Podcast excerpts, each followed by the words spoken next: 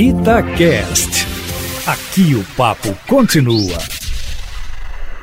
Eu já nem sei o que é mais espantoso, viu? Se o decreto do presidente Bolsonaro, incluindo salão de beleza como atividade essencial, se a surpresa do ministro da Saúde diante desse decreto, ou se a reação dos governadores à decisão do presidente Bolsonaro. Ou seja, nada disso parece importar ao país que já perdeu mais de 11 mil mortos para o coronavírus, tem mais de 100 mil infectados, a maioria zanzando pelas ruas, como mostra a pesquisa da UFMG, e o que pode forçar o prefeito Calil a decretar lockdown em Belo Horizonte, de forma que, mais uma vez, vemos aí o descompasso entre o que prega o presidente da República e o que defendem os governadores e prefeitos de capitais, no mais desorganizado sistema de se combater uma pandemia, num país em que a curva se inclina cada vez mais para cima.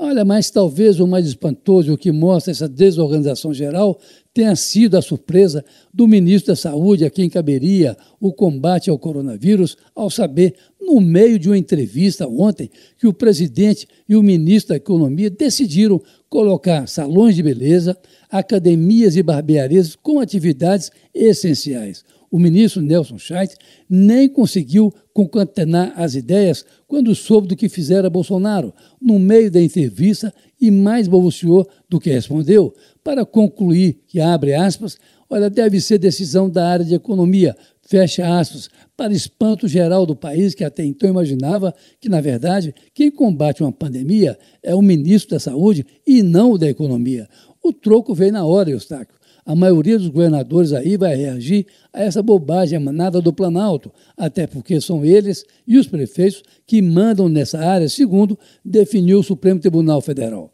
Mas, por falar em Supremo, ouvidos ontem os delegados da Polícia Federal que estão envolvidos de alguma forma no pedido de demissão do ex-ministro Sérgio Moro, não acrescentaram muita coisa ao que já se sabia, não. Valeixo, o ex-diretor, disse que Bolsonaro lhe falou que queria alguém no comando da PF alguém com quem ele tivesse mais afinidade. E o que seria diretor, mas não foi, Alexandre Ramagem, afirmou que tem, abre aspas, o apreço da família Bolsonaro, fecha aspas, mas negou ter intimidade com o presidente e os seus filhos, uma das razões levantadas por Sérgio Moro para mostrar que Bolsonaro tentou sim intervir politicamente na atuação da Polícia Federal. Mas o que promete mesmo para hoje é a exibição do vídeo da reunião ministerial do dia 22 de abril, em que Sérgio Moro acusa o presidente de tentar interferir na federal. Os interessados no inquérito dos ministros Celso de Mello assistirão a esse vídeo, que está sob sigilo de justiça, para que possa se posicionar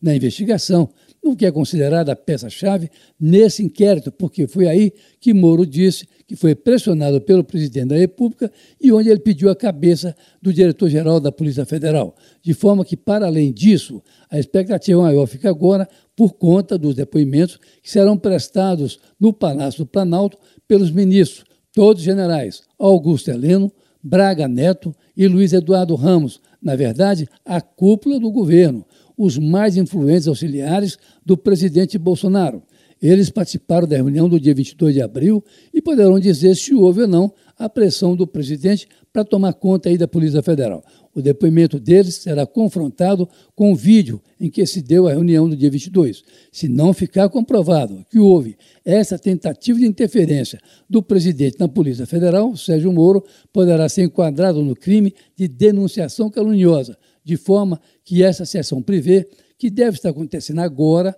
e os depoimentos dos ministros à tarde deverão definir essa questão, que pode ter uma grande repercussão na política, porque Sérgio Moro, na visão de Bolsonaro, deverá ser o seu adversário na corrida presidencial de 2022. Carlos Lindenberg,